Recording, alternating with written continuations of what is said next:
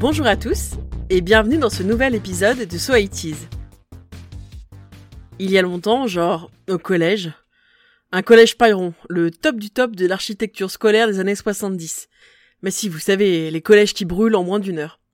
Donc, quand j'étais au collège, avec mes couettes et mes lunettes, je me suis dit go, je vais faire une première année de médecine et devenir sage-femme.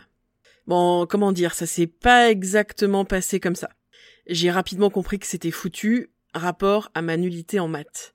Du coup, l'entièreté de ma culture sur la médecine et le corps se base d'une part sur Dr House, ce qui fait qu'au moindre rhume j'ai l'impression d'avoir un lupus, et surtout sur des milliers de visionnages de notre sujet d'aujourd'hui, Il était une fois la vie. Il était une fois la vie, ça fait partie d'une saga créée en 1978 par la société Prodicis, qui est aussi à l'origine de Colargol. Bon, c'est hors période pour Soitis, mais quand même, il y a un générique cultissime. C'est moi qui suis Colargol, loup chante en fa sol, en do dièse, en mi bémol, en gilet et en faux col, le roi des oiseaux, vous le savez mes amis. ma Donc, Il était une fois la vie fait partie d'une série qui comprend entre autres Il était une fois l'homme, Il était une fois l'espace, Il était une fois les Amériques, Il était une fois les découvreurs, avec un épisode génial sur la Grèce antique. C'est grâce à lui que je sais ce que c'est qu'un gnomon et comment ça marche la poussée d'Archimède. Et euh, Il était une fois les explorateurs. Et enfin, en 2008, une reprise de la série avec Il était une fois notre Terre. Il était une fois la vie, c'est 26 épisodes de 26 minutes qui parlent des cellules, de la naissance, du cœur, du cerveau, des muscles, du système lymphatique ou de la mort dans un dernier épisode particulièrement poignant. Il se trouve que depuis le mois d'octobre 2019, la série est sur Netflix. Donc périodiquement, je me replonge dans nos vaisseaux sanguins avec Maestro, Globus, Emo et Globine pour essayer de comprendre comment ça fonctionne tout ça. L'idée pédagogique est brillante. La série est basée sur l'anthropomorphisme. On retrouve le trait des personnages réels dans les cellules du corps humain.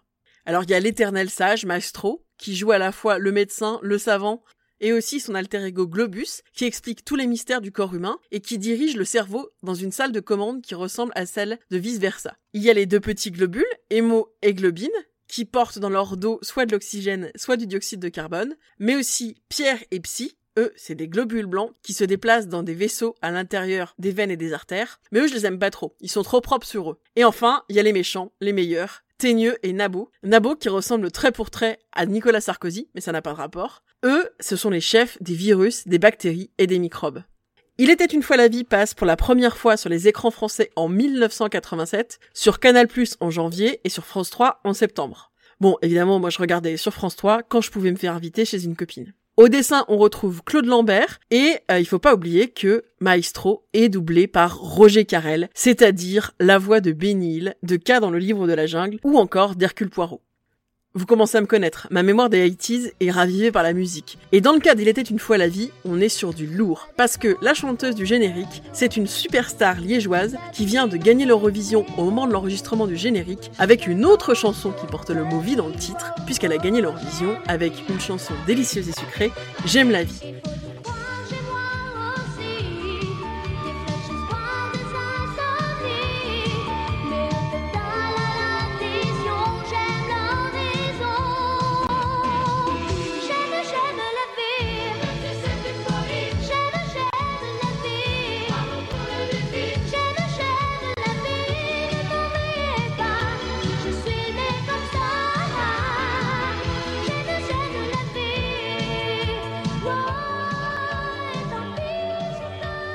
Donc Sandra Kim, c'est une immense référence pour moi et euh, voilà, j'aime beaucoup ce qu'elle fait. Et pour la musique, pour la composition, on a Michel Legrand et ça donne un générique entêtant. J'espère qu'il ne vous restera pas trop longtemps en tête, mais on va quand même en écouter un petit morceau.